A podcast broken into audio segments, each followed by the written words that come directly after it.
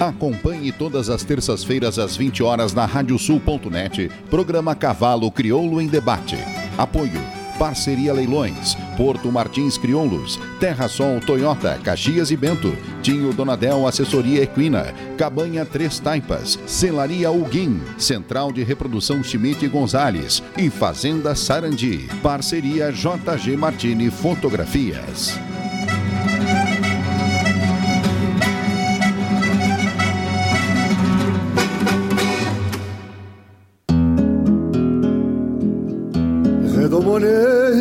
Ervalinho 9 de julho é o dia do remate de coberturas do Núcleo de Criadores de Cavalos Crioulos de Santa Maria, às 8 e meia da noite, no tradicional Avenida Tênis Clube, no coração do Rio Grande. Além da oferta de coberturas, o evento conta com um show de Lisandro Amaral e no martelo, União Negócios Rurais.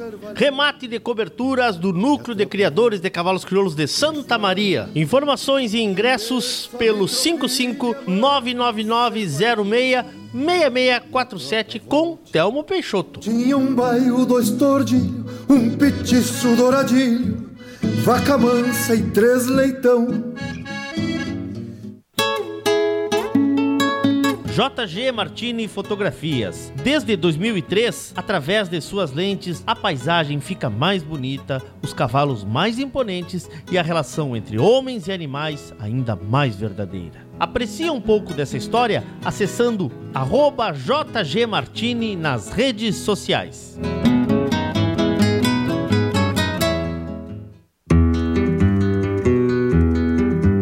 A vida é feita de fases e etapas.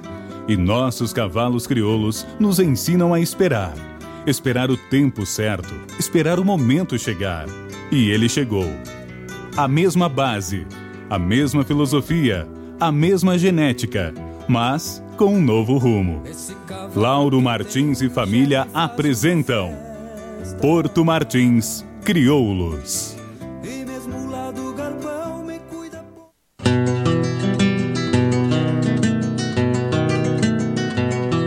A cabanha Três Taipas foi projetada com uma base de éguas chilenas de origens importantes e as grandes matriarcas brasileiras, com foco em alta performance funcional e temperamento.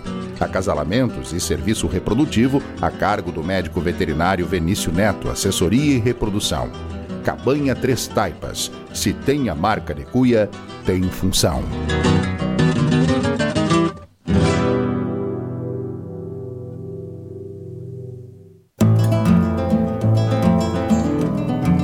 Central de Reprodução Chimite Gonzales, na vanguarda dos serviços de biotecnologia da reprodução há mais de 10 anos. Congelamento de sêmen e embriões, transferência de embriões, sexagem, habilitação para exportação de material genético e o que há de mais moderno na área da reprodução de equinos. Acompanhe nosso Instagram, Central Underline Chimite Gonzales. Central de Reprodução Chimite Gonzales.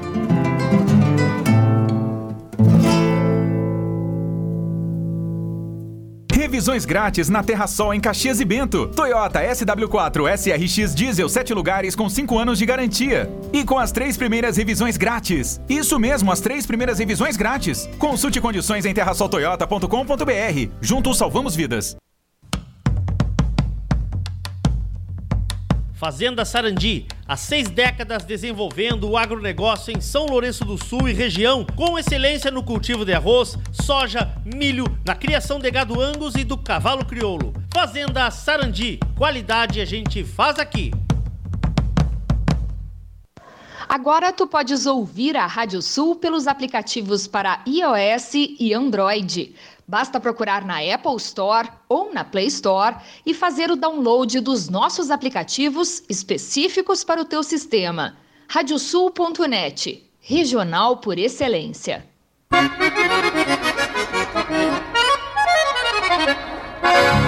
Radiosul.net, regional por excelência.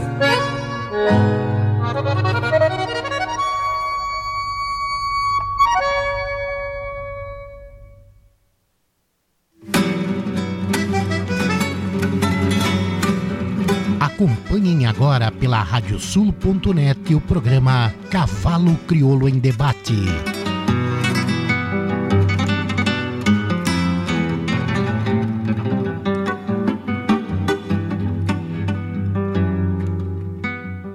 Muito boa noite, amigos ouvintes da radiosul.net, a rádio regional por excelência. Estamos começando mais um programa Cavalo Crioulo em Debate. Nosso encontro das noites de terça-feira, ou das terças-feiras, sempre a partir das 20 horas, para passarmos a limpo a raça crioula. Hoje é dia 28 de junho do ano santo de 2022. Estamos no nosso 73º programa da nova série do Cavalo Crioulo em Debate, ao vivo pelo site radiosul.net, pelo nosso aplicativo e também nosso canal do YouTube, além da nossa página do Facebook. Aliás, quero te convidar para fazer a tua inscrição no nosso canal do YouTube e também ativar aquela campana que tem ali à direita, pois assim, sempre que entrarmos ao vivo, tiver algum novo conteúdo, tu serás avisado. Lembrar também os amigos que quiserem fazer perguntas, que usem a hashtag Cavalo que ele debate tanto no YouTube quanto no Facebook. Em nome de Parceria Leilões, Porto Martins Crioulos, em nome de Terra Sol Toyota, Corolla XEI, Corolla XRE 2023, com as três primeiras revisões grátis e taxa 0%, só na Terra Sol Toyota.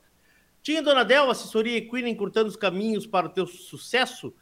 Contatos pelo 5599 6965986 ou pelas redes sociais do Tinho Donadel. Celaria Huguim, Central de Reprodução Chimite Gonzalez, Fazenda Sarandi, Cabanha Três Taipas, a parceria é com JG Martini Fotografias. Antes da nossa entrevista dessa noite, vamos à nossa agenda de eventos da raça. Está diminuindo a agenda de eventos, hein? É sempre assim, final de ciclo, daqui uns dias começamos um ciclo novo. Vamos então para a última chance para quem quer correr a final das paleteadas, dia 23 de julho, aqui em Porto Alegre, Cabanha da Figueira, Núcleo de Criadores de Cavalos Crioulos de Porto Alegre, organiza a, a paleteada com inscrições até o dia 21 do 7, tá? Contatos aí com a turma do Núcleo, lá na Cabanha da Figueira, aqui em Porto Alegre, Zona Sul. Núcleo Caminho das Tropas, que já está com metade do seu calendário aí feito, né? Já cumprido. Aliás, quero agradecer muito a receptividade que estive mais uma vez lá no Paraná, Núcleo Caminho das Tropas, cidade de Ponta Grossa, e temos aí dois eventos ainda programados, tá? Aqui vai uma, que é a terceira prova Doma de Ouro Nestor Augusto Rosas de Biate, de 5 a 7 de agosto, e também, né, a famosa Alvorada Crioula, que vai para a sua 15ª edição entre os dias 14 a 16 de outubro. Perfeito? Então, o próximo é em agosto, de 5 a 7 de agosto, lá em Ponta Grossa, no Paraná, tem a terceira prova Doma de Ouro Nestor Augusto Rosas Demiati. Temos também um evento em Gaspar, primeira exposição morfológica da raça crioula em Gaspar, nos dias 9, 8 a 10 de julho, tá? Uh, com o julgamento do nosso amigo Tenente. Forte abraço, Tenente, obrigado aí pela, pelo prestígio de sempre. E temos o dia 9 de julho, também às 20 horas, em Santa Maria, na Boca do Monte, a grande festa do 39 anos do Núcleo de Criadores de Cavalos Crioulos de Santa Maria, leilão de coberturas, show de Lisandro Amaral, às 20 horas, União Negócios Rurais é a responsável pelo leilão. E temos, para encerrar a nossa agenda, os dias 15 e 16 de julho, em Lages, freio do proprietário, freio jovem, tudo sendo pensado e preparado para uma grande festa. A família lagiana recebe esse baita evento. Estarei por lá dias 15 e 16 de julho. Perfeito? contatos aí com a turma né, do núcleo de Lages. Lembrando o nosso projeto O Meu Cavalo, que amanhã começa a nossa nova enquete. Aí está a imagem do nosso da semana.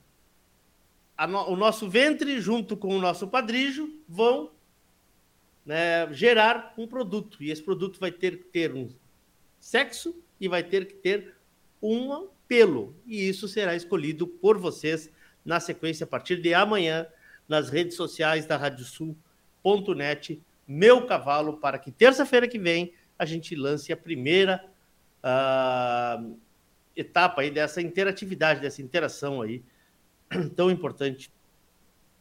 Esse projeto, Meu Cavalo, Rogério Ávila, Juliano Gomes e Caia Braga, trazendo a sequência aí desse projeto Meu Cavalo. Bom, eu por aqui estou e, obviamente, tenho que começar a falar sobre o nosso convidado de hoje. Vamos voltar a falar, a contar a história da maior prova de seleção da raça, o Freio de Ouro. Passados 40 anos, vamos continuar conversando com as pessoas que idealizaram, forjaram e desenvolveram esta importante ferramenta da raça. O nosso segundo convidado participa pela primeira vez do programa e vem nos contar um pouco da história pré-freio de ouro. História, aliás, que está sendo publicada em um livro em fase final de, de produção. Aliás, são dois livros, um contando o antes e o outro do início até os dias de hoje. Ele estará aqui nos recebendo, ou estamos recebendo, né? E quero convidar a fazer parte da nossa mesa José Antônio Marques Fagundes, ou simplesmente Tonico Fagundes. Boa noite, seu Tonico, tudo bem? Boa noite, Leôncio. Um prazer enorme estar contigo e com todo esse mundo criolista que eu sei que prestigia e participa desse teu programa. Muito bom senhor, falar de cavalo sempre. O senhor me ouve bem? Perfeito, perfeito. Que bom. Vamos adiante, então. Sabe que a repercussão foi muito grande quando a gente começou a divulgar que o senhor estaria aqui hoje. E já lhe digo que o senhor é uma pessoa muito querida na raça. Muito querida que na bom. raça. Pessoas que nunca se manifestaram, hoje mandaram uma mensagem dizendo que estariam nos acompanhando. Coisa boa, né, seu Trico? Muito bom saber. Gente da minha idade certamente estará na volta aí. Os poucos mais antigos estão presentes. Aliás, tenho que lhe transmitir o abraço do seu grande amigo Jujuca que disse ah, que Jujuca, talvez esteja nos acompanhando aqui eu também. Tocaio, né? José Antônio tocaio, tocaio. Tem alguma coisa a ver com, com o general ou não? o nome dele eu, é, eu o nome dele é general. É, eu acredito que sim também. Minha avó era muito chegada ao Flores da Cunha, né? Tudo Meu conterrâneo. É isso aí. Bom, vamos lá então. O... Nós, nas nossas conversas, falamos sobre dois livros que o senhor está produzindo. O primeiro está pronto, revisando, já indo para a prensagem, né? É, acho que é, é, prensagem que se diz livro, né? Ah, não me perguntam que eu não sei. Sei lá. É Mas enfim, será lançado na Expo Inter daqui a um mês. Está no forno. Está no forno. Será lançado na Expo Inter daqui a um mês, né? Essa é a ideia. É, essa é a ideia. Essa é a ideia. O que o senhor vai nos trazer nesse livro, Citrino?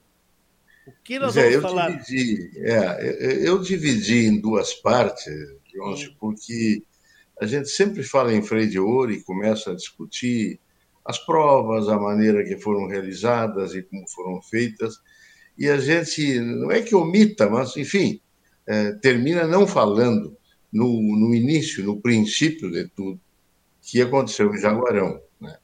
Então, é, esse, essa, essa gênese né, dessa prova tão fantástica, né, tem um mérito enorme a partir do momento que lá, em Jaguarão, aquelas pessoas lá de Jaguarão preocupadas com é, melhorar o nosso cavalo, tanto funcional como morfologicamente, é, iniciaram, tiveram a coragem de iniciar essas provas. Eu devo dizer também que essa é uma preocupação que certamente é de todos nós. De tu conversares com o Oswaldo, com o Lito Sarmento, enfim, centenas de pessoas que tinham a mesma preocupação, mas a iniciativa, a coragem de dar o primeiro passo, passo a coragem de mudar, como eu digo, é deles, pessoal de Jaguarão, onde está o Baiar, o Luiz Carlos Albuquerque, né, o, o Roger, o Fernando Afonso, que já não está conosco, mas enfim, o seu Eudócio Correia, João Alberto Dutra Silveira, o Roger, enfim, essas são aquelas pessoas que tiveram a coragem de dar o pontapé inicial.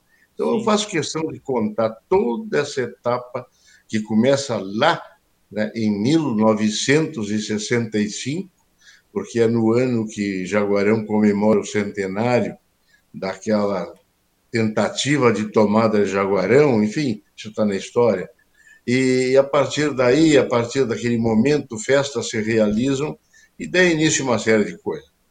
Eles têm uma, uma, uma série de curiosidades que aconteceram nessa época. Agora, quando eu estive em Jaguarão, o pessoal lá me contava que eles realizavam, inclusive, Leonço, e a quem nos escuta, uma, uma prova que se chamava Presteza Campeira. Eu achei isso fantástico. Pegavam aquela cavalhada gorda ali da, da beira da lagoa, né? Passava o verão engordando, e tinha que, por exemplo, pegar um potro absolutamente chucro, não vou nem falar em amanunciado, claro que não, absolutamente chucro. Laçavam ali na, na bacia do antigo Prado, do Sindicato Jaguarão ali. Laçavam, maniavam, encilhavam né, no, no palanque, desde logo, e montavam e, e, e saíam em cima, se orquetavam e iam para cima. E a outra, entre outras outras provas, né? A outra prova que eu achei interessantíssima, também pegavam uma vaca de cria, uma vaca que estivesse com terneiro, desde logo, também animal de campo, claro. Laçavam, derrubavam, aí era solito, né? Derrubava, maniava e tirava um copo de leite. Tudo isso contra o cronômetro. Né? Pode imaginar. Né? Isso não é brincadeira. A gente que é do campo, que trabalha no campo, sabe que isso se faz assim. Isso não é coisa de quem não conhece a lida, né? Não, não, não é, não é. Então, essas coisas então levam pouco a pouco a formar as provas que a gente tem hoje. Aí vem a história dos baguais, tem uma história muito bonita do seu Dócio Correia, que eu conto no livro, uma tropiada, que ele conta que ele preparou um bagual aí com 20 e poucos dias. Enfim, os baguais é 21 dias, o que, que é um bagual realmente, o que, que não é, o amanunciado, o chucro, enfim, por aí vai. E todas essas coisas que aconteceram nesse período, quando as provas foram mudando, foram acontecendo, foram se aprimorando, o pessoal foi participando, né, o que levou a, tomar algumas providências diferentes. Aí nasce a prova de mangueira, nasce a, as palheteadas depois com retomada, a, a prova de, de, feno, que a gente chama hoje, que num certo momento lá fizeram nas carquejas, eram uns montes de carqueja, e receberam o apelido de a exposição das carquejas. Exposição das carquejas. Enfim, é, coisas interessantíssimas que aconteceram antes do Freio de Ouro. São quatro exposições funcionais, além de provas campeiras que aconteceram antes, como eu te falo. Isso começa em 1965. Né? E lá por 78, nós temos a primeira funcional de cavalos crioulos registrados, puros, né? com a chancela já da BCC, né? e a, pela primeira vez se realiza isso. E fatos interessantíssimos que aí ocorrem como é, como é esta fórmula que, criada pela genialidade, pela capacidade do zootecnista Luiz Carlos Cassal de Albuquerque, né, que cria esse método de pontuação, dando, naquela época, um para a morfologia e um e meio para a função. E por uma questão prática, a gente passou a trabalhar depois com 10 e 15, naturalmente. E a, e a grande particularidade disso tu sabes bem, quem nos escuta sabe tanto quanto nós, né, que a morfologia é estanque, né, ela fica parada todo o tempo da prova ser realizada em dois, três dias, e soma-se depois a isso a média funcional, o que nos deu um cavalo maravilhoso. Eu vou adiantar o tempo assim, se tu me permite, né? Vou lá para 1986, quinto freio de ouro, e o BT Sargento é campeão é grande campeão da morfologia e da Expo Inter, né? e campeão, ganhador do freio de ouro. É a primeira vez que um cavalo ganha as duas competições. O que nos deu a certeza que estávamos no caminho certo. Hoje, não preciso dizer isso. É mais comum, né? Claro. É, muito bom. Enfim, fatos interessantíssimos que aconteceram durante todo esse período.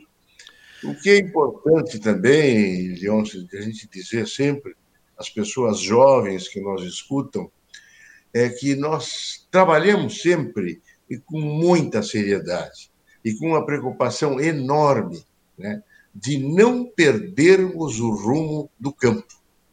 Nossos cavalos saem de uma prova, um freio de ouro, campeonato do freio de ouro, o primeiro, o lugar que for, e está apto a ir para um rodeio trabalhar. Né? Esses nossos cavalos são cavalos para trabalhar no campo. O Baiar, numa reportagem, numa ocasião, disse uma coisa interessantíssima. De nada adianta nós temos um cavalo campeão na boca do tubo, ou seja, campeão de paleteado, ou um cavalo campeão na mangueira, né? se ele não estiver apto a realizar os outros movimentos. E aí vem a Baiar Sarmento, a recuada, a volta sobre patas, todos os movimentos que se utiliza na lida campeira, na beira de um rodeio, numa parte dentro da mangueira, enfim. Quem, quem é da lida sabe do que eu estou falando. Essa preocupação é fundamental e eu acho que essa preocupação é que nos deu o sucesso que temos hoje nesta prova, que deve ser certamente o maior concurso de cavalos registrados que eu tenha que eu saiba no mundo contemporâneo não temos nada igual. Eu lhe comentei ontem que me chama muito atenção a sua forma de pensar. Uh, nosso convidado, nosso primeiro convidado aqui dessas entrevistas, que está lhe ouvindo, nos assistindo e mandando um abraço, é que o senhor citou ele aí, o seu João Alberto Silveira, falou a mesma coisa. Me chama muito a atenção que vocês que foram, que estiveram juntos dessa história, que foram os idealizadores, fazem parte dessa história, seu Tonico, vocês às vezes têm mais compreensão do que a geração que anda por aí, assim. Eu vejo muita gente questionar, por exemplo, esse detalhe que o senhor falou da morfologia, que eu acho genial. Esse detalhe de, de que o cavalo hoje não é mais um cavalo de campo. Mas como? Pois é. Então, assim, eu vejo vocês dizer coisas que, que, que, que eu, que eu, eu né, na, minha, na, minha, na minha falta de conhecimento, acho o contrário. Acho o contrário. Claro que as distâncias diminuíram, a gente sabe de todo esse, esse contexto, né, Mas temos sim um cavalo que talvez vocês não imaginassem que ele chegasse onde chegou, né? Ou vocês imaginavam isso? Certamente não, né? Eu, eu devo fazer uma, uma, observação que me parece muito importante, uma questão assim de honestidade. Eu cheguei no Freio de Ouro em 1982. Até então eu não estava em Jaguarão, nunca participei das provas de Jaguarão, portanto, eu cheguei, eu era um neófito quando cheguei lá. Aí cheguei, participei, da funcional de Jaguarão, que classificou para o primeiro freio, montei a cavalo. Eu classifiquei uma égua para o freio em 84, infelizmente ela morreu. Quem sabe sorte minha, né? Sabe, eu não ia me sair bem lá. Em 84 eu, eu classifiquei justamente em Jaguarão uma, uma égua montada por mim. Também, primeiro, dizer isso para essa turma mais jovem, assim, nós todos montamos a cavalo todos nós que nos envolvemos lá éramos de montar cavalo. Quem era melhor, quem era pior, isso é uma questão irrelevante, me parece, né? Mas todos éramos de a cavalo. Nós, nós não inventamos um circo né, que a gente não soubesse como participar. Nós sempre tratamos esse assunto com muita seriedade. Segundo, todas as mudanças que aconteceram ao longo de todo esse tempo, né, foram extremamente testadas pela nossa comissão de provas funcionais, e depois a gente se juntava também com os presidentes de núcleo, enfim, aquelas tradicionais reuniões de avaliação que se faziam todos os anos, depois que terminado o ciclo, né? antes de começar o ciclo seguinte, se fazia uma avaliação. E também, que os mais jovens saibam, todas as modificações no regulamento que se faziam eram aprovadas pela comissão e ratificadas pelo Conselho Técnico. Nós nunca demos um canetaço, não, não, agora a mangueira vai ser assim. Não, não, não, não. nada disso. Se testava. As notas do trote, por exemplo, a gente montava, montava a cavalo. E aí o João Alberto montava num cavalo e dizia, mas olha, eu dou sete. Aí eu montava e dizia, eu dou seis. O fulano montava, e... enfim, eu dei só um exemplo. Mas era preciso justificar por que nós estávamos dando aquela nota, o que, que nós achávamos daquele cavalo para dar aquela nota. Então, esta seriedade nos levou é um, é um caminho que posso garantir, né? A gente pode dizer foi um caminho muito certo. Mas também devo dizer, né, que com o passar do tempo, muitas regras engessaram algumas provas, muitas regras. Tem coisas assim que as pessoas chegaram e disseram, não, não, mas esse cavalo tinha que até os 20 metros deixou o boi correr sozinho e nos outros tantos metros tinha que chegar no boi. E aí, quando passou a raia final, a, a mão, só falta botar um VAR ali, né? A mão já tinha pisado fora da raia. Ora, quem é campeiro, quem anda a cavalo, sabe muito bem, por exemplo, que numa paleteada, o fator determinante é o boi. Quem determina a velocidade da prova e a dificuldade da prova é o boi, o novilho que está ali. Nós cansamos de pegar um boi que galopeia, né? que não, não apresenta nenhuma dificuldade. Daí um pouco pega um, um, zeboado, vamos dizer assim, que sai que é um raio da boca do touro. Aí tem um outro que se nega, que pula, que recua. Enfim, essa dificuldade tem que ser julgada pelos jurados. E o jurado sendo um homem campeiro, sendo um homem de a cavalo, um homem que já participou desse tipo de coisa no campo, não só nas provas do campo, sabe julgar isso, sabe dizer qual é o cavalo que se conduziu melhor naquela paleteada. Então, certas coisas engessaram os julgamentos. Né? Da mesma forma que as notas lá na morfologia, tu falasses de morfologia ali no começo, né? As notas da morfologia. Eu vejo as notas de uma certa forma, muito aproximadas hoje. Tipo assim, 6,75 até 8,75 por aí, fica muito embolado o meio de campo.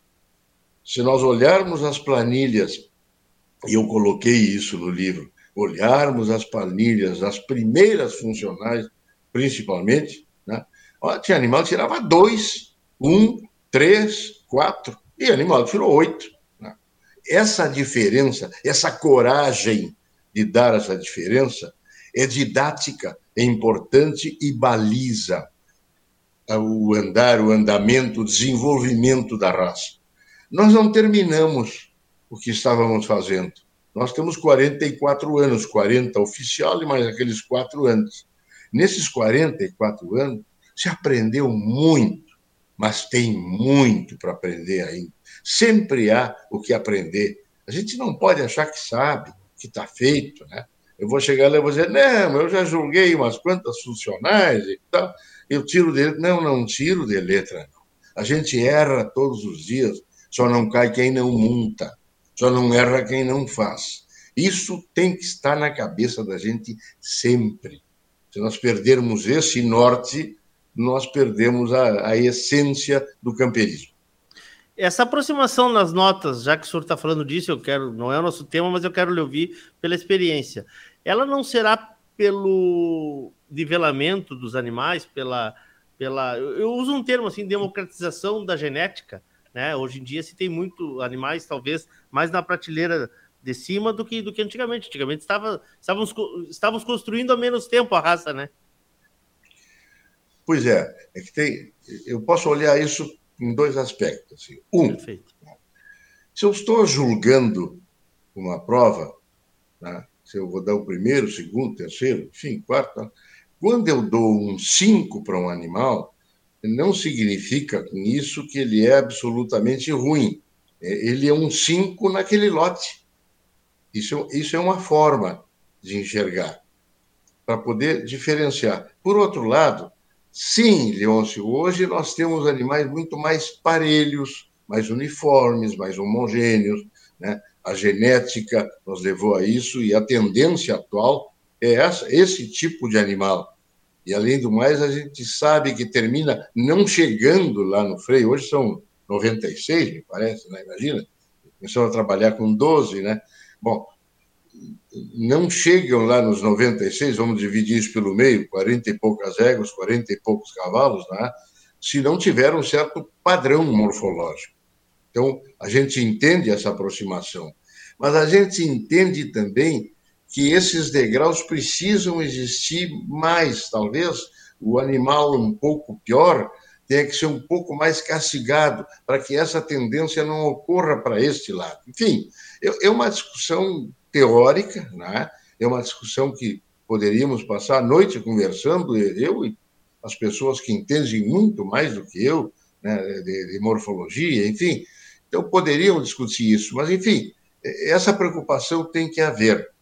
Eu vejo hoje, né, nos novos jurados, essa, essa é uma gurizada que estava na beira da cancha antigamente, né, brincando de cavalo de pau, né, é, essa gurizada é, precisa entender né, que nós temos uma, uma tendência à frente, né, e que essa tendência não pode ficar engessada, nós precisamos caminhar para diante, né? E temos que ter a coragem de mostrar essas diferenças. Enfim, não sei se me fiz entender, enfim, não quero magoar ninguém também, é, é apenas uma forma de pensar. Não, o senhor, o, o senhor aqui tocou num ponto que eu, que eu acho muito importante também. Ah, eu, por exemplo, não consigo entender como criador, se eu fosse criador, eu exigir de um que o senhor julgue o meu animal em Uruguaiana e que depois chegue uh, em esteio e que o jurado em esteio dê a mesma nota que o senhor deu em Uruguaiana, sem saber que nota o senhor deu. Eu não consigo entender que as pessoas exijam isso. Isso é uma coisa que eu, na morfologia estamos falando, né? Isso é uma coisa que eu realmente acho, acho que o senhor vai concordar comigo, porque sim, sim. A, a, a, a, comparação é outra, né? A comparação é outra, né? Mas, mas as pessoas. Meu cavalo tirou claro três, três décimos a menos do que, do que o, na, na, na, credência, na, na, na classificatória agora. Então, mas enfim, vamos adiante. Na, nessa história de. de, é, de essa é uma reclamação comum, né? Comum, comum, comum, comum. Nessa história do senhor chegar a Jaguarão, como o senhor chegou a Jaguarão? Como é que foi ah, esse contato com essa turma?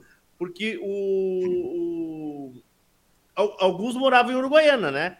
O, o caso do, de, de, dessa turma aí, alguns passaram por Uruguaiana. Caras, aí, os caras fez faculdade é, tá. aqui. Aí começou o contato tá. com eles? Como é que foi?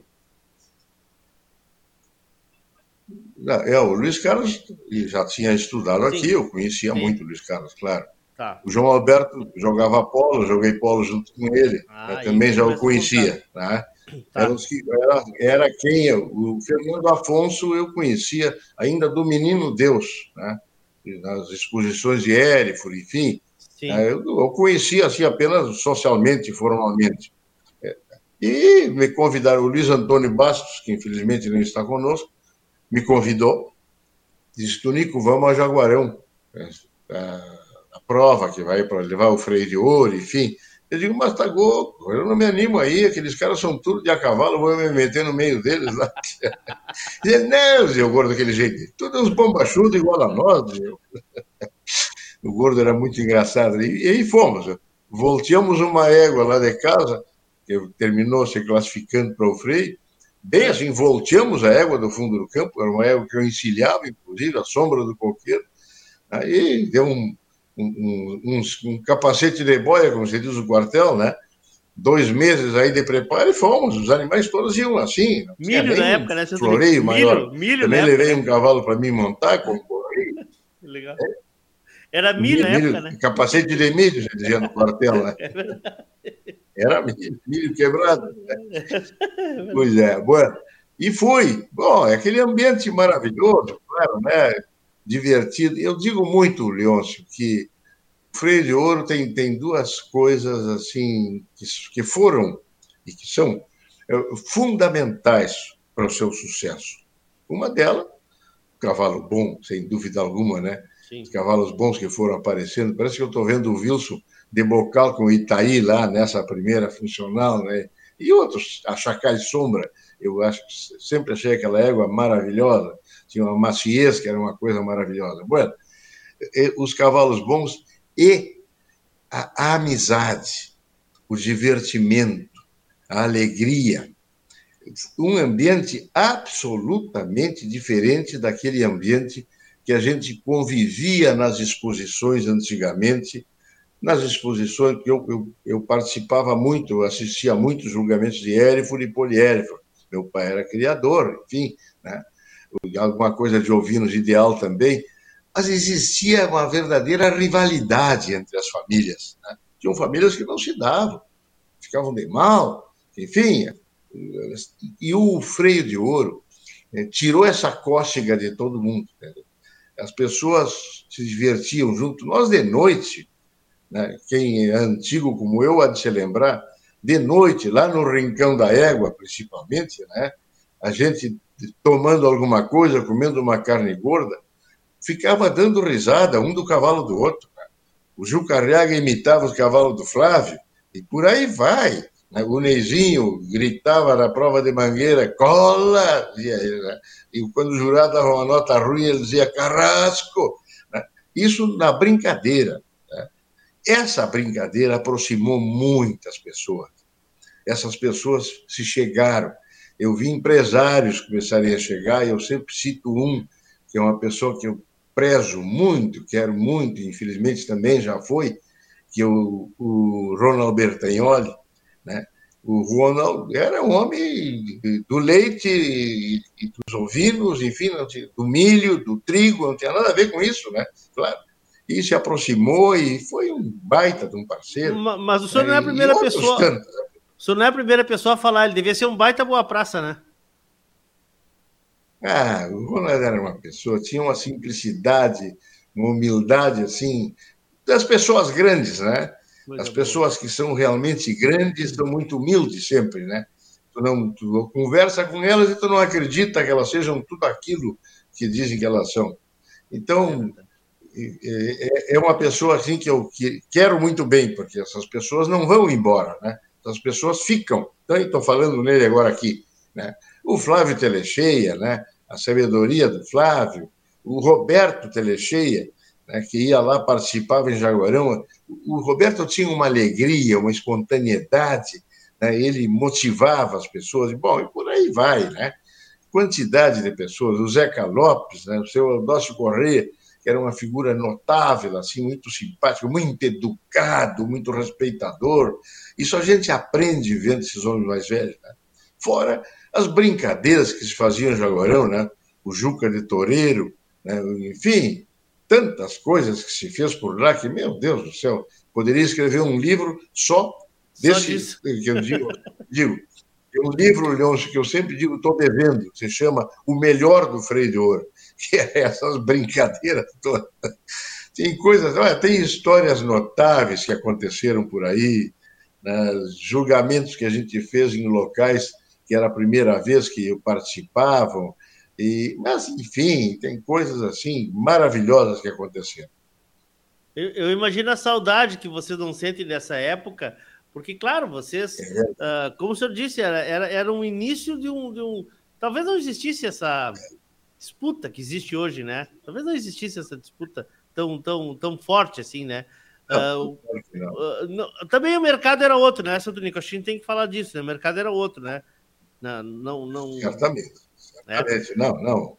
Hoje, hoje é Fórmula 1 isso, né? É, hoje é isso Fórmula não é uma brincadeira, né? É isso aí. Pilotos, é isso aí. né? Tu sabes que o João Alberto, nós escutando, ele confirmaria. É, eu participei da primeira comissão depois do primeiro freio de ouro. Então, Maneca Viana me convidou, e o Oswaldo, Macedo, é, bom, o João Alberto, enfim, nós éramos seis o Donald Marshall também, e a gente sentado naquela mesa da diretoria ali da BCC, e eu queria uma regra, não tinha regra até então, não tinha nada, né? Cada um inventava a prova que queria na hora, né? Aí vamos fazer isso, vamos fazer aquilo, e alguém sugeriu, vamos fazer uma prova assim, assim, assim, assado, e eu me lembro que eu disse, mas olha, o Monteiro não termina essa prova, ele se perde na metade. O Monteiro era aquele tradicional, que é o banheiro do Dr. Luiz, aquela pessoa maravilhosa, né? Ah, mas, enfim, eram homens de campo, eram homens que não tinham não é essa gurizada de hoje que, meu Deus do céu, né? Tu sabe que esses guri, eu chamar de guri, eles estão tudo com 40, Sim. 50 anos, né? Mas essa gurizada está muito preparada, não era assim. Chegavam aquelas pessoas, iam do fundo do campo, como eu digo, e chegavam lá e se topavam com aquele circo, né? aquele palco enorme, com aquele mundo de gente, aquela gritaria, aí sistema nervoso bate, né? Claro, é claro. É muito complicado isso. É, claro, é.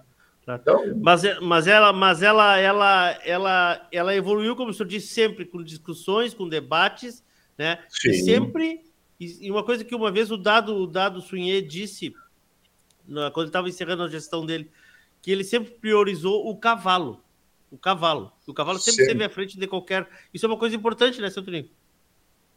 Não, Leôncio, outra coisa que a gente dizia muito nas reuniões, assim, ó, nós estamos julgando o cavalo. Isso não é uma prova de CTG, tá? Eu não preciso saber se o cara está de tirador, o chapéu está tapeado, está de barbicacho, sem barbicacho. Não! Houve um tempo assim que queriam que os concorrentes todos entrassem à moda gaúcha, é que seria regulamento. Conseguimos vencer isso, respeitando as, as roupas, os costumes de cada região. Pronto. Nunca ninguém concorreu de outra maneira que não fosse a nossa. Mas não, não tem que engessar as pessoas. Isso é fundamental. Nós estávamos em Ribeirão Preto pela primeira vez, e eu estava no microfone, né?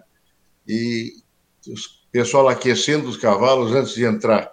E tinha um se preparando para entrar, acho que estava tava de bombacha e bota, mas de boné coisa bem de, de paulista, né? Bom, tá. E eu chamei o baixinho Wilson. Baixinho, você está me escutando, vai se lembrar. Digo, Wilson, fica no microfone que eu vou lá. Cheguei lá, ele estava com a égua gateada, assim, ele estava troteando, aquecendo a égua e tal. Aí eu cumprimentei ele, como é que vai? Tudo bem? Como é que tu está? Não, estou bem. Tá. Digo, eu vou te fazer uma pergunta. Tu te importaria se eu te emprestasse o meu chapéu e tu entrasse com o meu chapéu? E eles, não, não, senhor, claro que sim. Então, tá. Aí ele me deu um gorro, dei meu sombreiro para ele e ele entrou de chapéu. Ninguém ficou sabendo. Né? Aí quando saiu, ele me devolveu o chapéu, desde logo. O proprietário ficou muito agradecido com isso, soube depois. E hoje é um grande amigo que eu tenho. Né? Então, estas coisas fizeram freio. Isso é uma areia, um grão de areia no meio de todo esse oceano, né? Mas, enfim, coisas assim fizeram frio, gestos assim, não é porque eu tenha tido gestos, pelo amor de Deus, né? todos nós tivemos coisas assim, todos nós fizemos coisas muito parecidas durante todo esse tempo. Né? A, a, o, o nosso princípio fundamental era o cavalo crioulo. Ninguém estava pensando na sua cabanha, por quanto ia vender o cavalo, que, que hoje é normal que ocorra, nós estamos tratando hoje de um, de um assunto milionário, né? Mas naquela época, não. Né? Nós estávamos promovendo o cavalo. Eu no microfone, ou o João Alberto no microfone. Tu sabe como é que a gente narrava o freio, Beyoncé? O João Alberto narrava primeiro, depois passou para mim, quando o João Alberto foi prefeito lá em Jaguarão. Eu assumi o lugar do João Alberto no microfone lá. A gente narrava de uma forma didática. A gente narrava o que estava acontecendo, dizendo o que, que o jurado estaria avaliando não dizendo o erro que o cavalo estivesse cometendo. Nesse momento, nós estamos no feno, o cavalo virou para a direita, tem que sair com a mão direita e a pata, enfim, nos explicando tudo. As pessoas não sabiam o que estava acontecendo. Então, era dessa forma que a gente narrava o freio. E narrava para toda a assistência. Depois passamos a narrar também na televisão. Em 1990, 91, eu, foi uma das finais que eu julguei, né, e o João Alberto também não estava, né, e eu chamei o Bochecha, o Mário Fernando Sunhê, também, infelizmente falecido. Digo, Bochecha, tu vai na rádio. Não, mas tu tá louco? Eu, tá louco. Tu é rematador, acostumado ah, a falar, claro. Né? E o Bochecha só narrar e ficou, né? Graças a Deus ficou todo o tempo narrando lá, todos os anos, até bem pouco tempo, né? Enfim, as coisas eram assim, eram feitas desta maneira. Eram feitas sem nenhum floreio, vou dizer assim, né? Sim. Então, evoluímos muito, crescemos muito. O cavalo, felizmente, valorizou muito. Se transformou num negócio que nós nunca sonhamos que poderia acontecer dessa forma, né? É, nós começamos, como eu disse antes, com 12 cavalos, né? concorrendo, é, depois separamos os machos das fêmeas, foi até na minha gestão que se fez a separação. Depois veio a prova feminina, depois veio a prova de guria. A prova feminina nasce lá em Santa Maria. Eu estou julgando Santa Maria, eu era presidente, eu acho, nessa época. É, e a, a Itagira Biac, Cabanha São Francisco, ali perto de Cachoeira do Sul, por ali, se eu não me engano, é São Cepé, não é? Por ali, é mais ou menos ali, naquela época, naquela zona. E, e, ela veio e disse: Olha, tem uma prova e tal que eu vou apresentar. Então apresentou, se chama, ela botou o nome da prova, era Celine de Prata. Tá. Assistimos a prova, fantástico, as gurias concorrendo, mas olha, te fala de concorrendo bem, bem de a cavalo. Né? E o doutor Luiz estava lá, doutor Luiz Bastos, muito amigo, né? Ah, uma pessoa que tem quase que um capítulo só para ele no livro. E o doutor Luiz Machito Nico, mas essas gurias montam melhor que muito bacudo que eu conheço. Nós temos que levar essas gurias para o esteio. A ideia foi dele. Tá? E eu, como era presidente, tinha o bastão na mão, digo, não, vamos levar. E aí convidei, e foi, foi para o esteio. E aí a prova passou a se chamar uh, prova feminina, depois até o Chicão deu o nome da prova, me deu, botou meu nome na prova, numa assembleia lá, depois eu pedi para retirar mais adiante, isso não importa. E elas começaram a concorrer no esteio. Naquele primeiro ano, né, eu convidei a Beth Lemos para julgar, Elizabeth Lemos, que já foi presidente da BCC também, e estava na moda aquela novela Ana Raia e Zé Trovão. Monjardim, amigo da gente e tal, muito amigo do Chicão do pessoal e a Ingra Liberato era então esposa do Monjardim. E eu convidei a Ingra para ser jurada, para dar notícia, ser capa de jornal, nós queríamos promover o assunto, né? Essas gurias ficaram furiosas comigo, mas não me chamaram de santo porque era muito educada. Mas essa mulher não entende nada, que ela vai nos julgar, que não sei o que. Bom, também, mas valeu a promoção essa foi a intenção, entende? As coisas eram feitas assim. Né? Era assim que acontecia. A gente andava de chapéu na mão pedindo patrocínio, né? um pouco da Ipiranga, um pouco do Bamerindos, e terminava a Expo Inter, a gente devendo muito, né? bastante.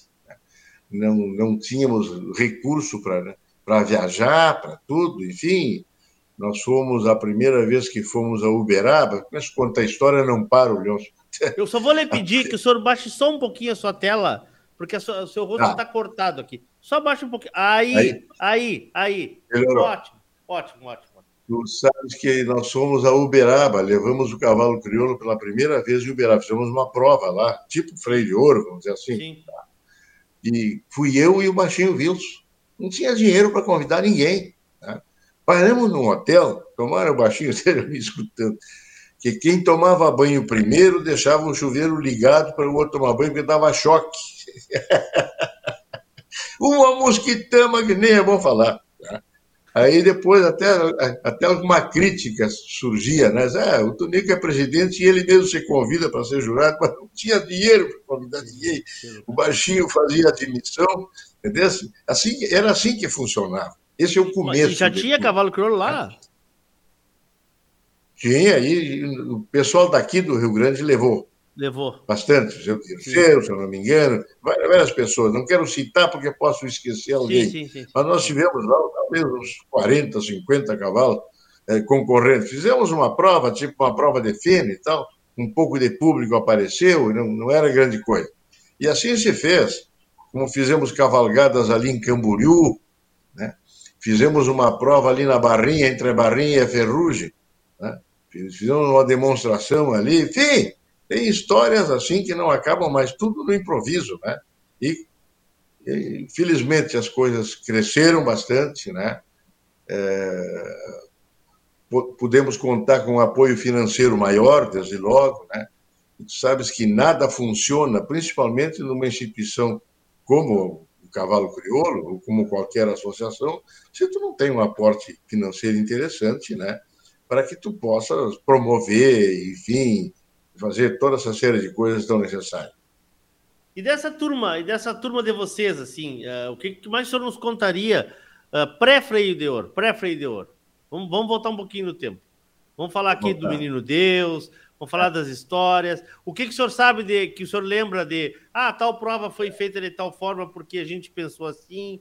né? Uh, quando começaram a regulamentar. Eu quero, eu quero ouvir um pouco, explorar um pouco mais sobre isso. É, essa é uma história que, como eu te digo, quem conta melhor essa história é aquele pessoal de Jaguarão, que estava lá, né?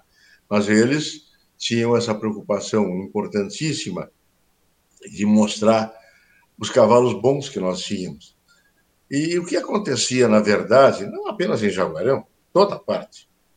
As provas campeiras ah, que aconteciam ah, em todos os lugares, a maioria dos cavalos vencedores eram mestiços.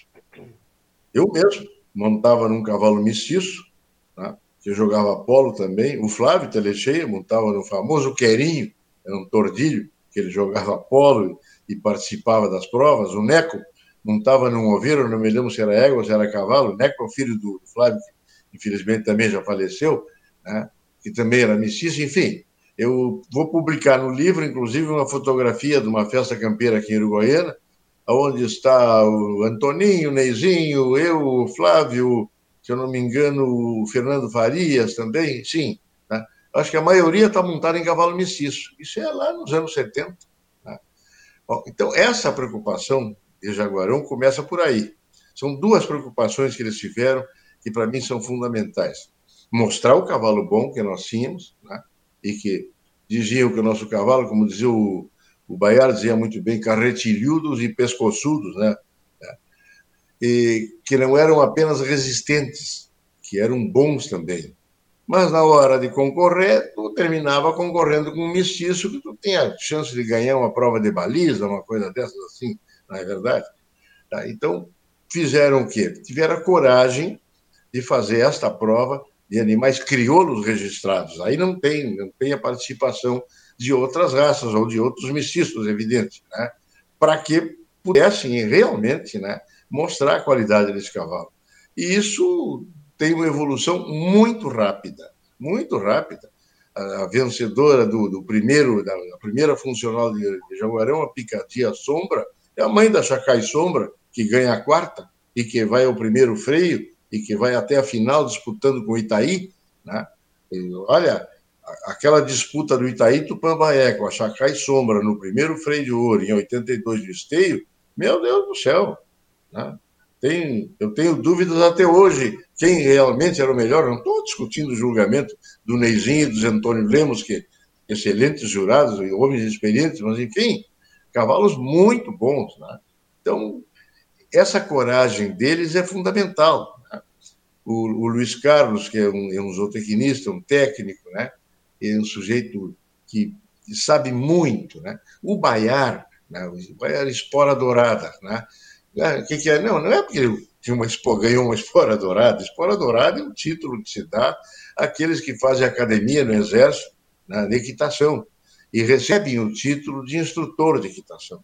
Então eu me lembro do Baiar descrevendo as andaduras, mas que sabia eu o que, que era o tranco direito ou um trote? Eu sabia que tranqueava, que troteava, né? E o Baiar dava nome aos bois, eu digo. Né? Nos ensinou muito, muito, sabia muito. Né? O seu Eudócio Correia, um homem campeiro, né? Eu, eu até coloco numa frase que fez PH e, e pós-graduação em cima do cavalo, né? O cara foi tropeiro, né? rematador. Eu, eu tenho uma fotografia muito bonita da, em 1990, quando eu era presidente, fui honrado com o convite de mais uma vez julgar Jaguarão, e essa fotografia se chama Atropelada dos Patrões. Nós perfilamos todos lá no fim da pista, assim, um ao lado do outro. Né? E eu, aí vem a história da educação, né? E quando nós fomos largar a carreira, e o, tu te lembra do Henry, aquele fotógrafo? o Henry, que era casado com uma castelhana, tá. Não, não o Henry estava pronto lá para tirar a fotografia. E depois eu volto no Henry. E o seu Eudócio ao meu lado. Tá? E eu tirei o chapéu e disse, seu Eudócio, nós acho que vamos correr de chapéu na mão para homenagear, né? E ele me disse, mas olha, imagine um senhor daquela idade, mas presidente, se o senhor tira o chapéu, eu também tiro, né? E ele tirou como se estivesse me homenageando, não era, homenagem era para a prova. E no final, se tu olhar a fotografia, quase todo mundo vem de chapéu na mão. E aí nós corremos, nós éramos 30, 40, Mas estou te falando de correr de tremer as orelhas, não era. Né? Atropelaram mesmo. Correndo. E o Henry parado lá para tirar fotografia. Claro, nós abrimos, assim, passamos por ele, mas tinha muita gente de atrás. Um tapou de pó. Me disse o senhor Odócio, nós paramos no fim da pista, mas eu acho que o nosso fotógrafo deve ter morrido. Graças a Deus não houve nada, não se machucou, não passaram por cima dele, enfim. Mas, enfim, esses homens, né, com esse caráter, com esse camperismo, são os que fizeram o freio de ouro realmente.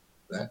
Então, tá, nós entramos depois, ajudamos bastante, sei lá, quanta gente, né? Claro. Esse tipo de gente, com essa mentalidade, com essa doação, com esse desprendimento, é, é, esse é o fundamental. É isso que eu gostaria que essas pessoas entendessem, né?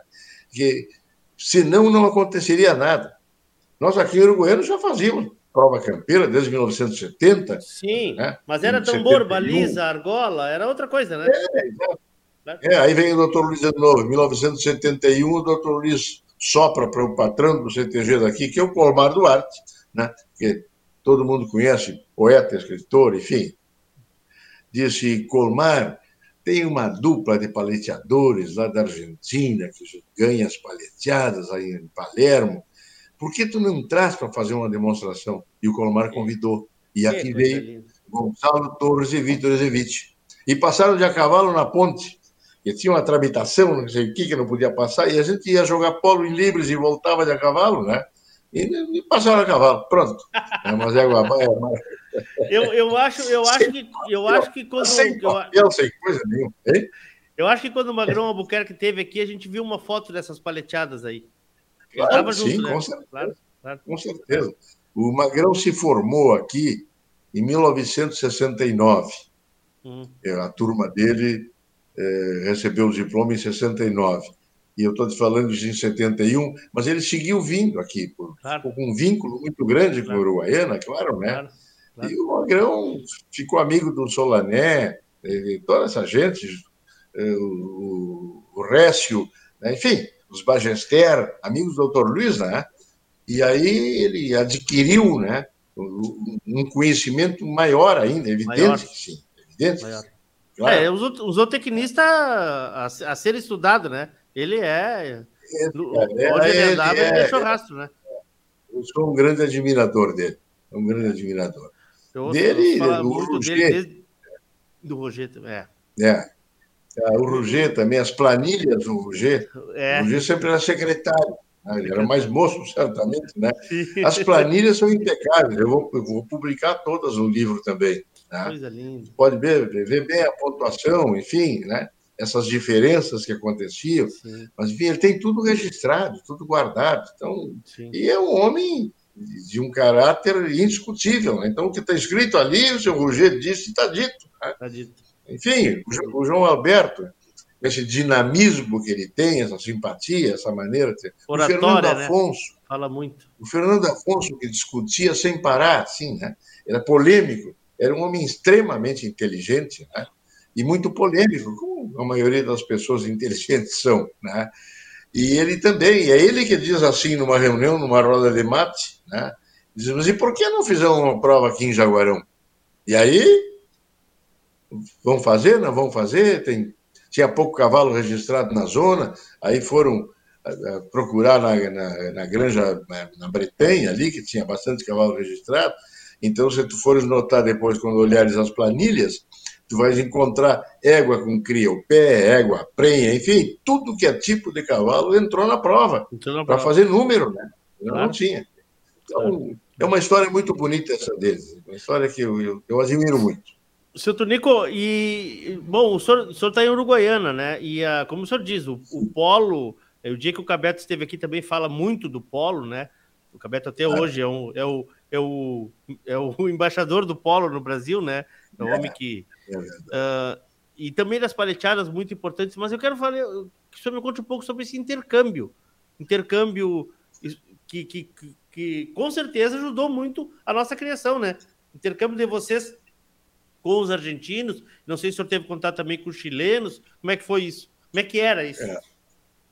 Não, com os chilenos eu, tive uma vez só no Chile, não, não tenho muito contato. Com os argentinos, claro que sim. Né? A gente ficou amigo de muita gente, né? O polo faz muitas amizades, né? E geralmente estão envolvidos ali pessoas que são de campo, que são proprietários rurais, enfim, principalmente aqui na nossa zona, que a gente jogava com o pessoal aí de esse de Mercedes, né? Aqui, aqui mais perto, enfim, eh, aqui nessa volta, né? Além do mais, a gente jogava em Quaraí, em Alegrete, Itaqui, enfim, isso, isso vai unindo as pessoas né, em torno do cavalo sempre. Então, o polo é um esporte que faz muitos amigos e foi um aprendizado muito grande. Para mim, particularmente, foi um grande aprendizado no aspecto eh, equitação, né? porque a gente pensa que sabe andar a cavalo, eu sempre dizia isso, né? E quando montei numa cela para jogar polo, eu tinha a impressão que eu estava nu em cima do cavalo. Né? Então, gostei muito a, a me adaptar. Né? É, isso depende também do temperamento de cada um, mas enfim, nunca fui um grande jogador. Não. Enfim, joguei muito. O meu time era formado pelo gordo Jorge Bastos, né? o, que jogava de quatro, eu jogava de três, o Antoninho Bastos D2 e o Juca Arriaga D1. Tá? Então, onde está o Juca Arriaga tem um circo armado sempre, né? Pode imaginar. Disputas maravilhosas, enfim. E a gente viajava, é, é, torneio em Quaraí, aqui, ali. Isso sempre é muito divertido. Te leva de volta o tempo do, do internato, do quartel, enfim, aquela coisa toda. Então, o polo foi realmente fundamental também. O João Alberto, lá naquela zona dele, jogava também, né? Teve aqui conosco, enfim. E vários outros criolistas, assim, que participaram, Jorge Correia, e tem tantos outros. E depois essa gurizada toda veio para a capital estudar. Como é que foi isso? Não, não, mas aí eu já estou de volta aqui. Quando eu, não, mas eu digo, tá, não, não, mas ele diga assim, vocês quando guris tiveram internato, tiveram, eu me referi a essa sim, parte que o senhor falou, e depois vieram para a capital estudar. República e coisa? Como é que era isso? Ou o senhor não veio para cá? Sim, sim. O senhor, o senhor veio para Porto Alegre? Fui, eu tinha 16 anos, eu acho que eu fui. Eu fui interno do Colégio das Dores, primeiro, sim. onde eu conheci o Davi, né? o Davi Martins. Sim. É, o Colégio das Dores primeiro, depois é, terminei o científico lá e aqui, e, e entrei na faculdade veterinária. Que que, é, onde era, o que, que era o Colégio das Dores? Onde era? Na Riachuelo 800. Eu, você, tu, sabe onde é a Igreja das Dores, em Porto Alegre? Dos fundos, dos fundos, deve ser. Dos fundos é o colégio dando para o Riachuelo. Era, inter, era um internato. Internato, tinha internato ali. Sim. Na época era uma coisa moderna, tinham quartos individuais, que era uma novidade na época, né? Lá para internato. E a gente podia sair na quarta-feira de, de noite. De noite não, voltava às dez e meia da noite. Para ir, no, ir no cinema? Para ir no cinema. Claro, no cinema dava para ir. Né? E depois no fim de semana. E quem é do cavalo crioulo que, que, que, era seu, que era da sua época aí? Quem? Quem é que morava aqui, que era da Não. sua época do cavalo crioulo? Tu diz, morava em Porto Alegre? É, é, que é, que é. O, quem é que era? Sim, sim. sim principalmente o Luiz Antônio Bastos, né? Tá. O Luiz Antônio já estava estudando lá também, e a gente tinha muito contato. Os meus outros parceiros de apartamento eram urbanos, vamos chamar assim. Nenhum era do cavalo. Né? Mas encontrei muitas pessoas nesse caminho, né? E tive lá alguns anos em Porto Alegre, depois voltei para cá e terminei a faculdade lá em Porto Alegre mesmo, né? Na, na URGS, lá em Viamão, né? Agronomia se chama hoje, né? Tá. Mas, enfim, e vim para vim trabalhar, né? E naturalmente que a gente logo que se forma, ele fica muito envolvido, né? E meu pai nas propriedades, eu atendia as propriedades do meu pai, atendia também uma propriedade vizinha nossa aqui da, minha estância, onde eu moro hoje, que era uma propriedade que tinha quase o dobro do que tinha meu pai, né? então era bem grande. Né? E também é, fui convidado para dar algumas aulas na faculdade, na zootecnia. Né? Aí em Uruguaiana então, já. Aí em Uruguaiana. Sim, Aula em Uruguaiana. Eu me, formei, Sim. eu me formei em 67. Sim. E em 68 comecei a dar aula na, na zootecnia também. Né? Sim. E fiquei na zootecnia, na PUC, né? Fiquei até 1990.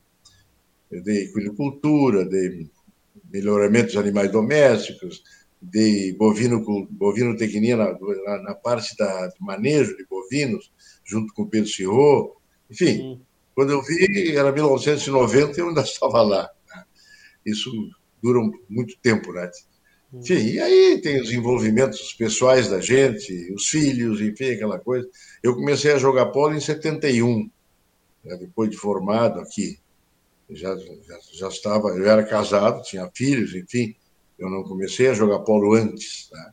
Então, também fiquei no polo muitos anos, uns 20 anos por aí jogando polo. Mas, enfim, são, são aprendizados de cima do cavalo e, e sobretudo, da, de, de, humanidade. Né? Isso é importantíssimo na vida da gente. Aprender a disputar, conviver, saber perder, né? saber ganhar. Isso é muito importante. Né? Saber mudar. Faz falta um pouco esse, esse clima que vocês viviam, essa atmosfera, né? Que vocês viviam, né? Faz falta um pouco, né? Eu imagino. Ah, faz muita falta, sim. Hoje a importância coisas... dos núcleos, seu é... Tonico. A importância é... dos núcleos. Ah, os núcleos foram fundamentais né, para essa formação toda. A BCC não tinha como abraçar é, tudo. Nós, nós tínhamos nos presidentes dos núcleos os nossos verdadeiros embaixadores, né? eram as pessoas que nos representavam, as pessoas que participavam das nossas reuniões, as maiores da diretoria, e levavam as determinações para o núcleo. Enfim, os núcleos foram fundamentais, foram se multiplicando, foram se criando. A gente inaugurou alguns núcleos. Eu me lembro, com a história que eu conto, Maneca Costa era presidente. Maneca é o presidente que me antecedeu, né? Maneca Costa era presidente e me liga, diz, Tonico, tem uma inauguração de um núcleo em Santo Ângelo, eu tenho um problema, ele lembra que problema Maneca tinha. E eu não posso ir, tu vai, tu me representa? Eu digo, claro, vou. Eu fui. Eu, não, eu digo, vou chegar lá, mano. Vão ter que ir lá 50, 60 pessoas, 40 pessoas, alguma coisa assim e tal. Tá? Meu Deus do céu. Cheguei lá, tinha como 300 ou 400 pessoas. Santo Ângelo? Santo Anjo. Eu sou, eu sou padrinho daquele núcleo, foi eu que inaugurei o núcleo, né? em nome do Maneco. E fiquei impressionado com o movimento, e era um pessoal muito entusiasmado. Depois tive a sorte e a alegria de julgar algumas exposições lá, voltei várias vezes, enfim, a gente fez muitos amigos, enfim, lá, é um pessoal muito bom, né? E por aí, e por aí vai, toda parte que a gente ia, né? Eu inaugurei também o núcleo não, a primeira, julguei a primeira exposição de Lages, Santa Catarina. O presidente era um colega meu, veterinário, Adolfo, né? o pai do, do Adolfinho, né? Veterinário muito amigo também, enfim, e por aí tantos lugares que a gente foi, e, importantíssimos né? na, na, história do cavalo crioulo, nessa história, vamos chamar assim, dessa história freio de ouro, né? que bah, tanta coisa aconteceu, tanta coisa bonita, tanta coisa positiva, com tanta participação de tanta gente, enfim, muito bom. Tem sido, continua sendo. Né? Continua sendo. Continua hoje, sendo. Hoje, hoje o senhor acha uh, que, que a prova como ela está, ela é, ela é fácil, de fácil entendimento? Como é que o senhor, que o senhor, o senhor uh, analisa isso? Claro, hoje em dia o nível de profissionalismo é muito maior, mas para um leigo, o senhor é. acha que é de fácil entendimento? Ah, eu acho que um leigo, leigo, chega ali, vai custar entender se não tiver alguém que explique, né? Sim. Porque uma coisa é tu ver um cavalo fazendo uma prova de figura, tá? Outra coisa é saber por que esse cavalo tirou oito e por que, que o outro tirou seis ou tirou cinco levou um cartão Sim. amarelo, sei lá. Né? Ele jamais vai entender que o cavalo saiu na mão errada, ou que entrou com a pata errada no feno, ou que teve uma reação na boca, tem que. Isso nós explicávamos não no momento que acontecia. A gente ia dizendo assim: bom, agora o cavalo vai chegar ali no 8, vai virar para a direita e tal. Os senhores jurados estão observando alguma reação do freio, ou se a mão que sai é a mão certa. Não podia julgar a exposição no microfone, claro que não. Claro. Isso seria muito constrangedor para quem estava julgando, inclusive. Claro, claro, Bom, claro. E Então, eu digo assim: a pessoa leiga, completamente leiga, vai ter muita dificuldade, mas teria em qualquer prova, não é? Afinal, né? em qualquer prova. Né? Assim, as regras né, ali na, na, na paleteada, por exemplo, né? aquelas raias que tem, é, existem explicações que são dadas, as pessoas começam a entender. Enfim, eu acho que não é tão difícil, não, porque eu sempre acho assim, ó, que o cavalo bom se destaca. O cavalo bom, o sujeito chega ali, fica olhando a prova, daí um pouquinho diz, ah, mas esse cavalo eu gostei mais que aquele outro, porque os movimentos são mais harmônicos, são mais suaves, não tem muita reação, tem menos esforço, né? É isso que se procura num cavalo, né? Então, me parece que, que sim. Agora, o, o, que, o que me parece ruim, eu diria assim, né? É que essa disputa é, tem um cifrão tá. muito grande no meio, né? E quando entra dinheiro, a gente sabe que, bom, mas também Isso talvez, é do gênero humano, né? talvez seja necessário para a perpetuação e para o crescimento da raça, né? Ah, sem dúvida foi. Se não tivesse essa valorização, claro. nós não estaríamos, estaríamos aqui discutindo isso aqui hoje, claro que claro, não, claro. sem dúvida. Claro. Por outro lado, assim, também é, é bom revelar essas coisas do passado. Nós nunca permitimos que os jurados recebessem remuneração. Isso foi tentado várias vezes. Perfeito. Porque, Até hoje. Não, não, no momento que entra dinheiro, né, é complicado isso. Né? Então, não, não seria bom, eu acho. Eu sempre fui contra isso aí. Né? E hoje é assim, daí um pouco tu escuta uma pessoa gritar que o jurado está roubando, que não sei o quê. Isso é uma loucura, né? Mas acontece. E a gente que está no meio da. A mim já me chamaram de ladrão, julgando uma prova, né? gritando da, da plateia, isso acontece, né? E tu está ali, tu sabe que isso pode ocorrer. Né? Depende da educação das pessoas que estão assistindo. E tu tem que ter a certeza, a isenção e a, e a, a certeza de não teres cometido nenhum erro intencional. É a convicção, né? Que evidentemente erro é durado comete erro. Então, claro. Eu quando criei, quando criei as tabuletas, né? Eu, eu sou autor das tabuletas, Jorge. Aquelas tabuletas que levantam uma nota. Da é, placa? exato, é. É da placa, da placa. Quando criei as tabuletas, a grande preocupação que a gente tinha era essa, de mostrar a nota na hora. Porque senão o jurado fica num cochicho com o secretário e até parece que ele está na dúvida, entendesse? E não é isso que ocorre. Né? Claro que não é. Mas para quem está assistindo, então, principalmente naquela época, então nós, o João Carlos Guerra era meu diretor de exposição, né? eu era presidente, e disse para o João Carlos: João Carlos, eu tive uma ideia assim, assim, eu tinha visto, assistido pela televisão, umas Olimpíadas, sei eu lá se era Tóquio, não sei onde era, que sei eu. E os jurados tinham essas tabuletas. Né? Digo, oh, tinham a nota eletrônica, não me lembro. Eu digo, mas está aí, ó. Aí o João Carlos Menos Tunico, as raquetes de ping-pong, pronto. Tá, lá, me mandou. Compraram um monte de raquete. boa, boa. Pergunta na hora, a raquete acabou, não tem, não é? É o que tu achaste naquela hora. Tá, e um antes era como, seu Tonico? Antes era como? É? Antes eles conversavam e o locutor dava, dava nota. É, além de conversar, tu chamava o secretário e o secretário tomava nota. Tá? Essa nota só ia para a computação no final de cada etapa do julgamento. Então certo. ninguém ficava sabendo quantas andava, tu entendeu? Hoje não, as pessoas estão tudo de maquininha, tomam nota na hora e, e fazendo e a conta. os jurados não estavam como estão hoje numa casinha, eles estavam na, na pista? Não, na, na, paleteada, vezes, né? na paleteada, sim, sempre ficamos numa casinha, claro. Tá. Ou ficamos na beira da pista. Teve tá. um bem no princípio, era, era obrigado o jurado montar cavalo. Então a gente julgava a paleteada montada a cavalo atrapalhada, porque daí um pouco vem o boi direito a claro, ti, tu, claro. mais, tu mais atrapalha do que julga, não é verdade? Ajuda, já, isso. É, não, não, não. Mas, enfim, eu, eu, uma história que eu, que eu posso repetir, Elios, para ver como era. Primeira vez que eu julguei uma funcional, julguei junto com o João Alberto Rosas de Azevedo, o Capincho, né? E o Lauro Tavares, que era presidente da CICAD, né? Um pouco, ele, é verdade. um pouco ele julgava, um pouco ele viajava. Bueno, tudo bem. Mas é uma pessoa maravilhosa. Campeiro, mas quantas vezes? É mesmo? Capítulo. Pô, te falo de campeiro. Bueno, julgamos o Bagé, terminou a, a etapa, que, que, na hora que se chama os finalistas, boca da noite.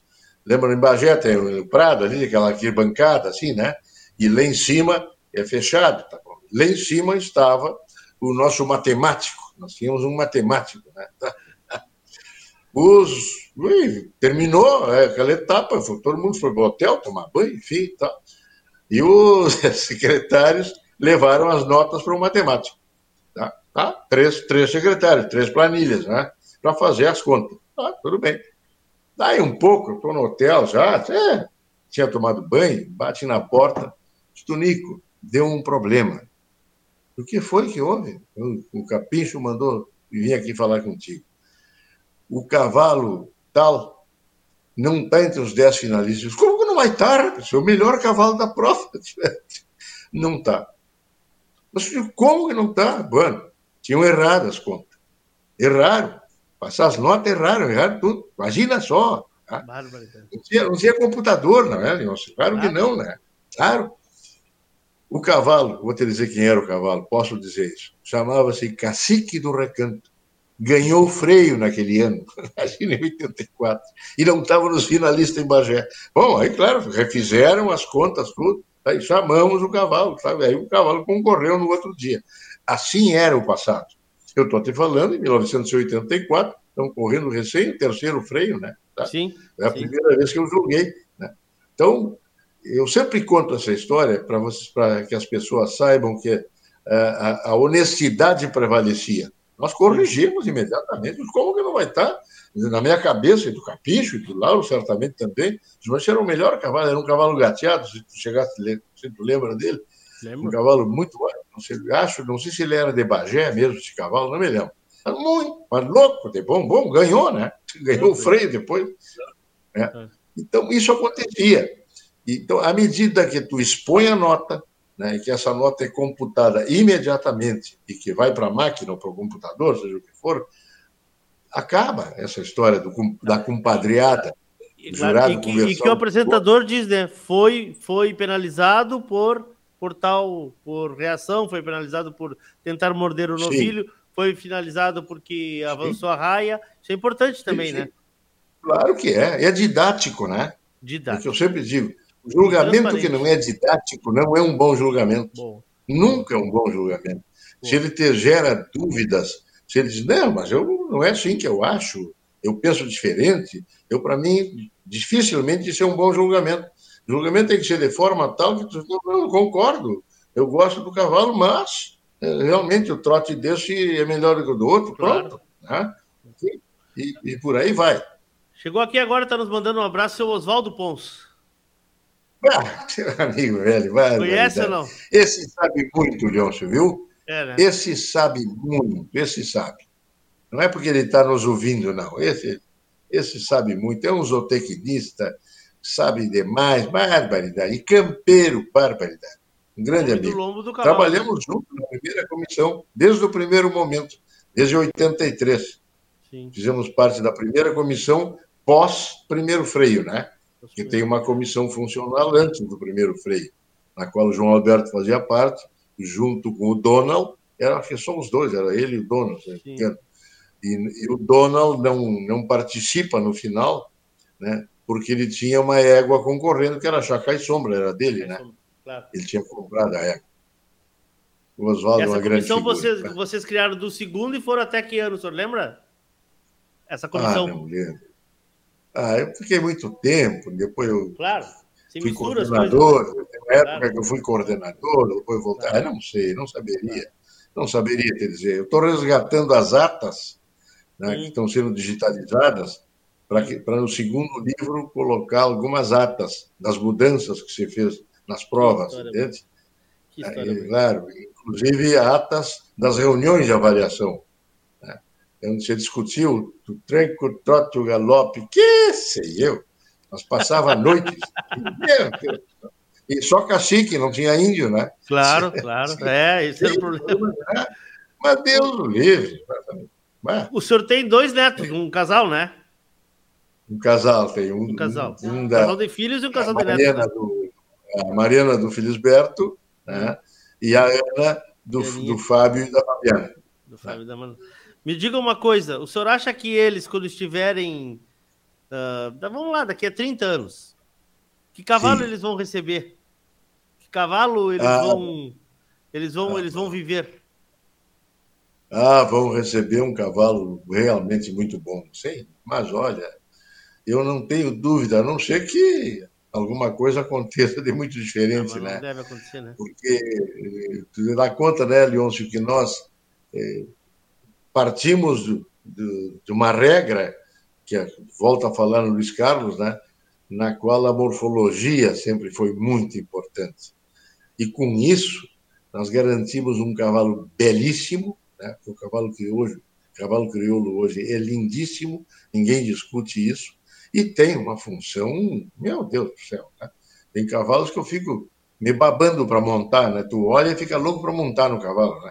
E o cavalo que te dá vontade de montar geralmente é muito bom, né? Se não fosse bom, claro.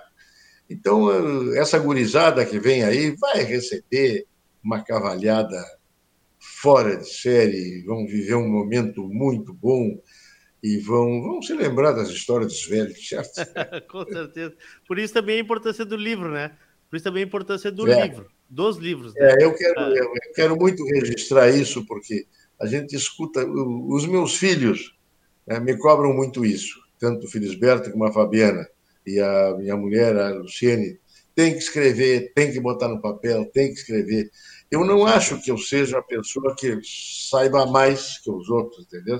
Mas estou escrevendo, né? Sim. E se outro souber mais. O senhor já tem um livro também, publicado, eu... né? O senhor já tem um livro publicado, né? Tem, tem. É um livro de, de crônicas, de, né? De causos?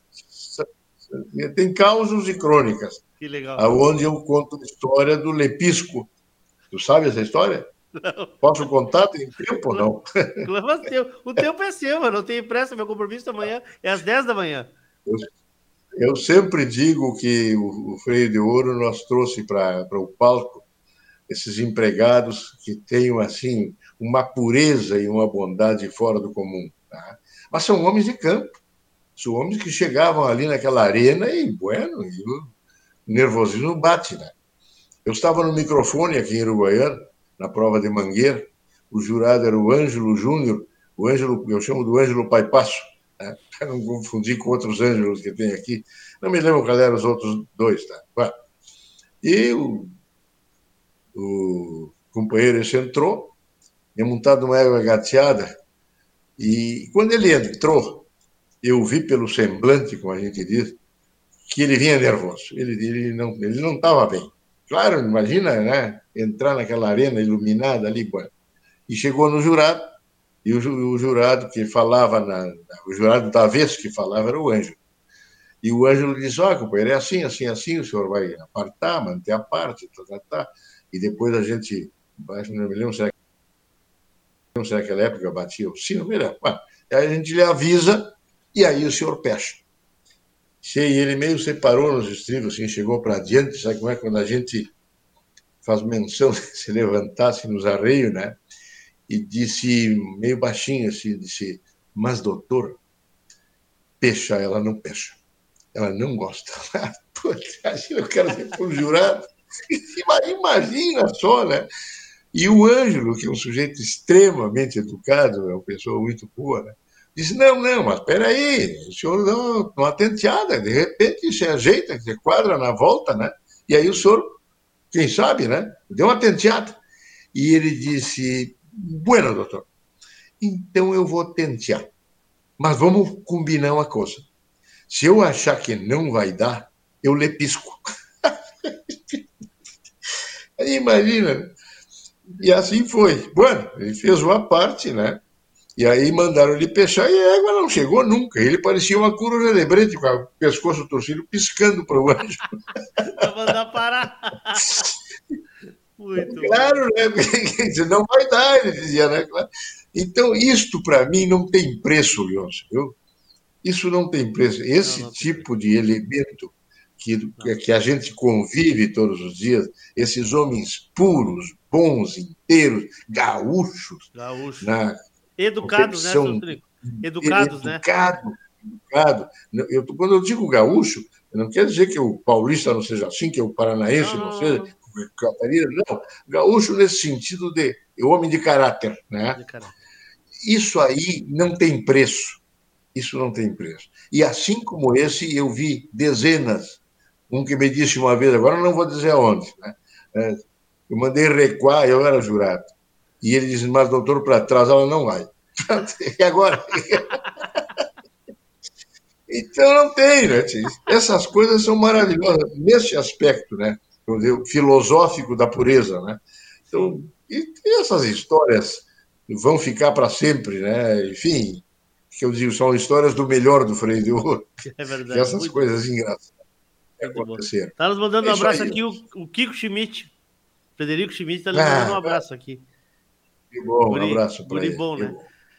Seu Tonico, quero Muito lhe agradecer. Bom. Quero lhe agradecer. O livro, vamos lançá-lo na Expo Inter, é isso? Eu, a não ser que aconteça alguma coisa, mas o livro já está na, na tal de revisão, né?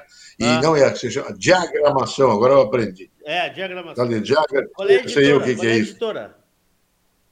Vai, parece que vai ser uma editora de Santa Maria. Não me pergunta o nome que eu posso errar e vai, vai dar burrada, né? Deixa tá. assim, depois tu tá. fica sabendo. Tá, mas nós vamos fazer o que lá no restaurante? O que, que o senhor está pensando? É, isso é por conta da Camila lá, né? Camila ah, que vai comandar esse pedaço. Não, então, se é por conta da Camila, é. vai ter helicóptero, vai ter fogo de artifício, vai ter tudo, sem problema. Se ela, ela pode me levar o mano, campeão de alguma coisa, isso era uma boa, né? O que boa. mais eu quero essa altura. Podia ser. Ah, não, até lá não vai dar tempo ainda, nós temos ainda seis meses para ganhar. Bom, agora tem esse campeonato aí que estamos jogando hoje. É, alguma que... coisa, quer dizer, o questão está na ponta da tabela. Né? Já nos ajuda. Já nos ajuda. Seu Tonico, muito obrigado, seu Tonico. Muito obrigado mesmo, mesmo, mesmo, mesmo. Pelo. Que bom. Pela sua. Bom, por tudo que o senhor nos entregou hoje, pela sua simpatia. Muito obrigado. Prazer lhe conhecer. Aquele dia a gente falou rápido ali em esteio. E vamos estar juntos nesse lançamento, aí, se Deus quiser, né? E ele há de querer, né? Claro que sim, claro que sim. Espero que vocês estejam lá. Com Eu certeza. quero aproveitar, então, para mandar um, um, abraço grande, apertado, dobrado, né?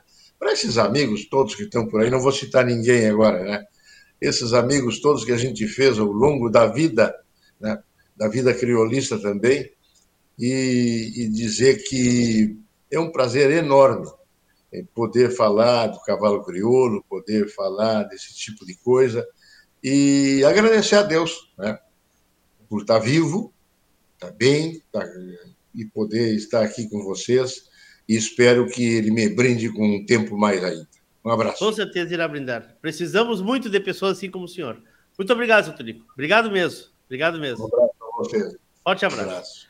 Bom, eu me despeço de vocês aqui, uh, agradecendo essa pessoa maravilhosa aí que nos trouxe hoje um pouco de história, um pouco. Imagine o que não vem no livro, né? Imaginem o que não vem no livro que esse homem vai trazer para nós.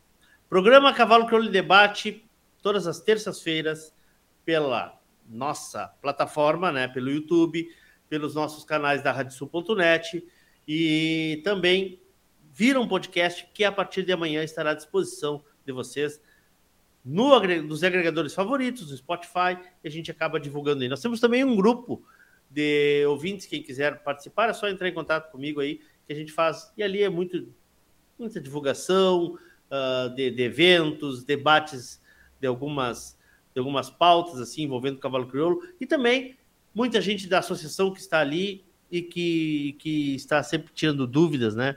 Agora, por exemplo, o pessoal está perguntando ali quando sai uh, o catálogo da prévia, que deve estar aí seguidinha à disposição, né? E, bueno, enfim.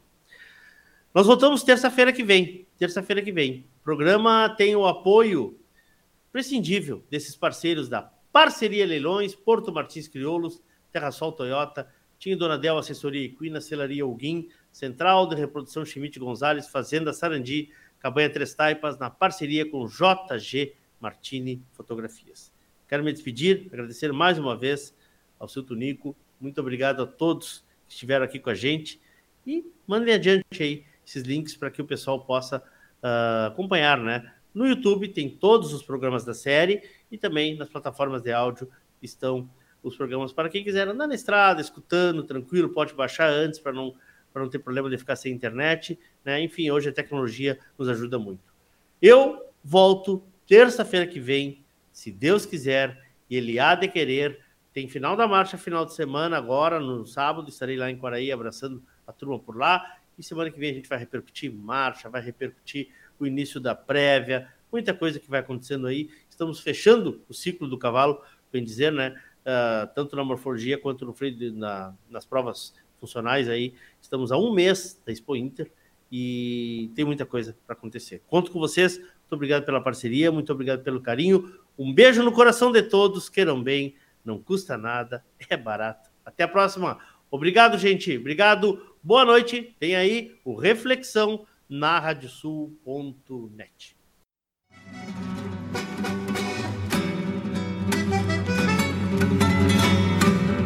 A Radiosul.net apresentou o programa Cavalo Crioulo em Debate.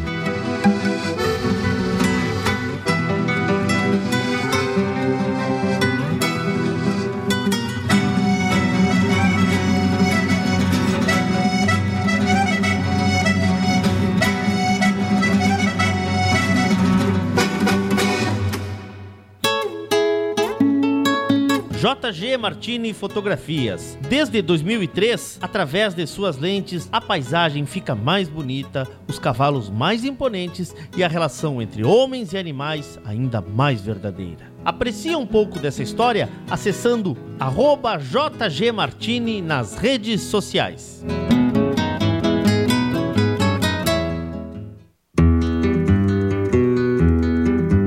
A vida é feita de fases e etapas e nossos cavalos crioulos nos ensinam a esperar. Esperar o tempo certo, esperar o momento chegar. E ele chegou. A mesma base, a mesma filosofia, a mesma genética, mas com um novo rumo.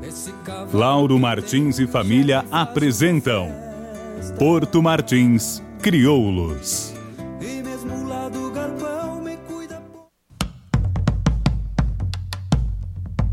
Fazenda Sarandi, há seis décadas desenvolvendo o agronegócio em São Lourenço do Sul e região, com excelência no cultivo de arroz, soja, milho, na criação de gado angus e do cavalo crioulo. Fazenda Sarandi, qualidade a gente faz aqui.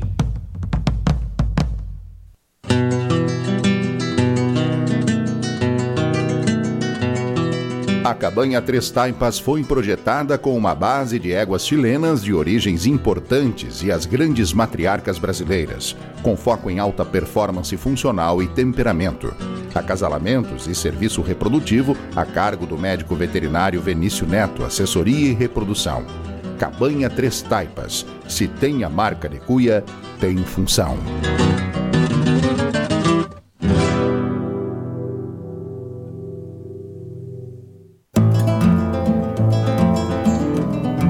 Central de Reprodução Schmidt Gonzalez, na vanguarda dos serviços de biotecnologia da reprodução há mais de 10 anos. Congelamento de sêmen e embriões, transferência de embriões, sexagem, habilitação para exportação de material genético e o que há de mais moderno na área da reprodução de equinos. Acompanhe nosso Instagram, Central Underline Schmidt Gonzalez. Central de Reprodução Schmidt Gonzalez.